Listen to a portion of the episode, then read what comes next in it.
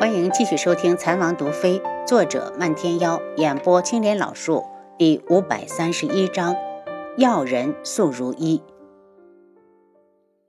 这次来一门，轩辕志还有一件事情要做，他想看看一门的那条暗河。见素如一被人关起来后，他们直接去了后山。下到暗河那里时，两人走到了尽头，发现暗河和上次看到的一样。引到了石壁里面，根本看不到源头。轩辕志目色冷沉。如果所料不差，这座石壁之后就出了一门的地界。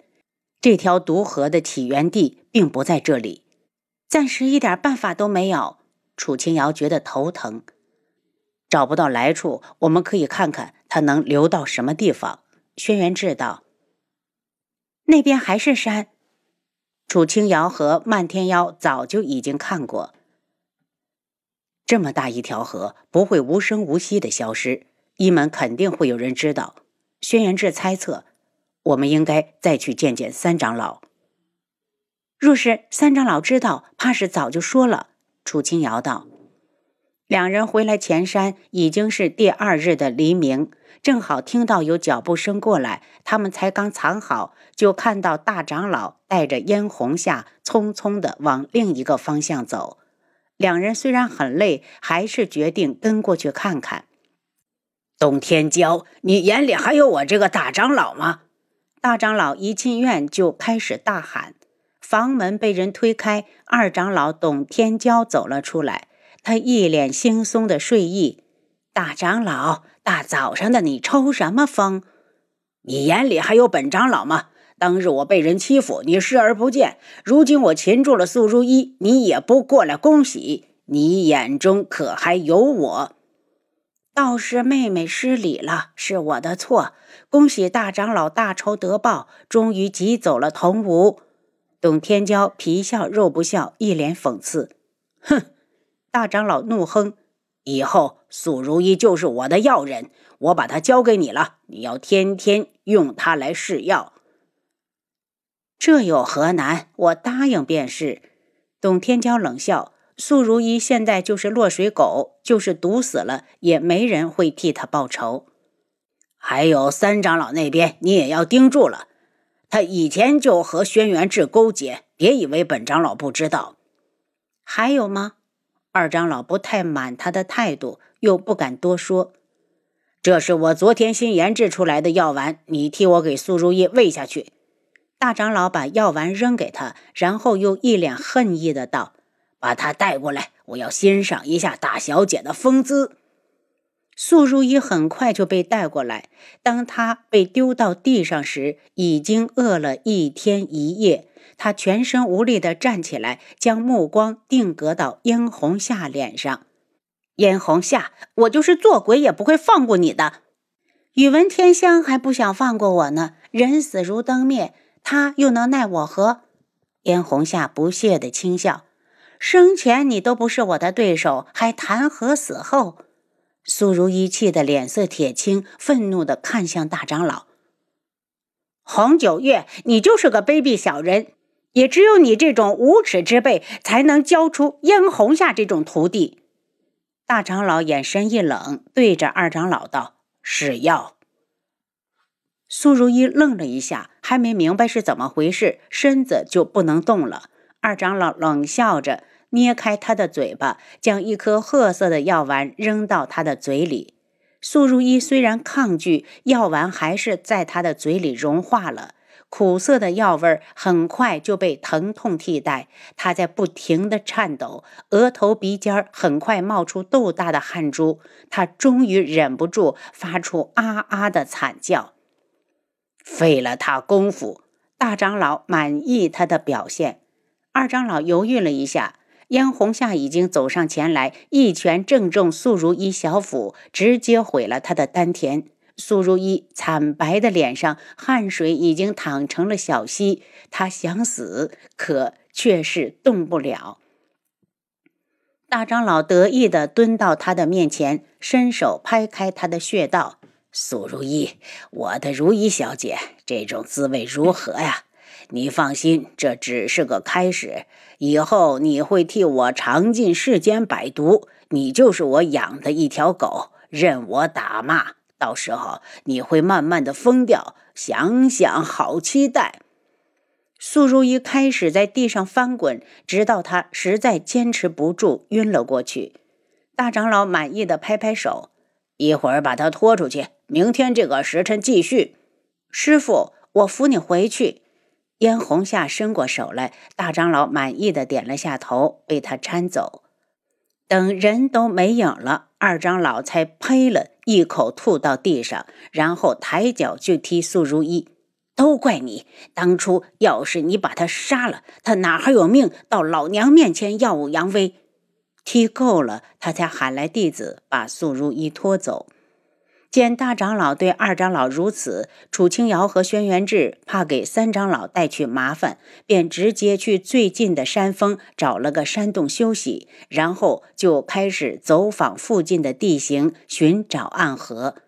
因为一直找不到，无奈之下，他们只好去见三长老。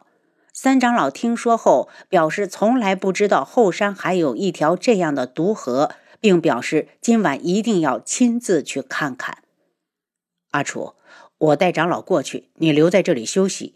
轩辕志和三长老走了，楚清瑶并不困，向于见雪要了一门弟子的衣服，穿好后走了出去。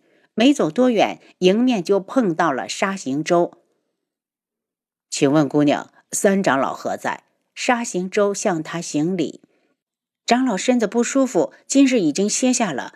不知师兄找长老有何事？我可以代为转告。楚清瑶躬身一礼，如同一门最普通的女弟子。沙行舟叹了口气：“我只是来感谢三长老的。上次我被苏如意关起来，是他派人给我送水送饭，我才有命活下来。长老救你，也是看在同门之意，并未想过让师兄感谢。”沙行舟施行了一礼，消失在夜色里。他正准备回自己的院子时，燕红夏的声音突然在身后响起：“沙行舟，你给我站住！”红夏，你找我何事？沙行舟转身，看着燕红夏每日围着师傅转，有好几次他都想提醒他要小心师傅。当日他差点被师傅害死。沙行舟，你是不是已经投奔三长老了？沙行舟一惊：“红霞，没影的事不可乱说。我明明看到你去了三长老那边，你还想狡辩？”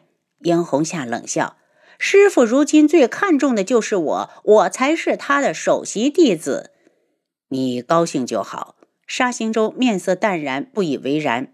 你，殷红霞气愤，他本来就是想气沙行舟的，没想到他竟然毫无反应。他指着他。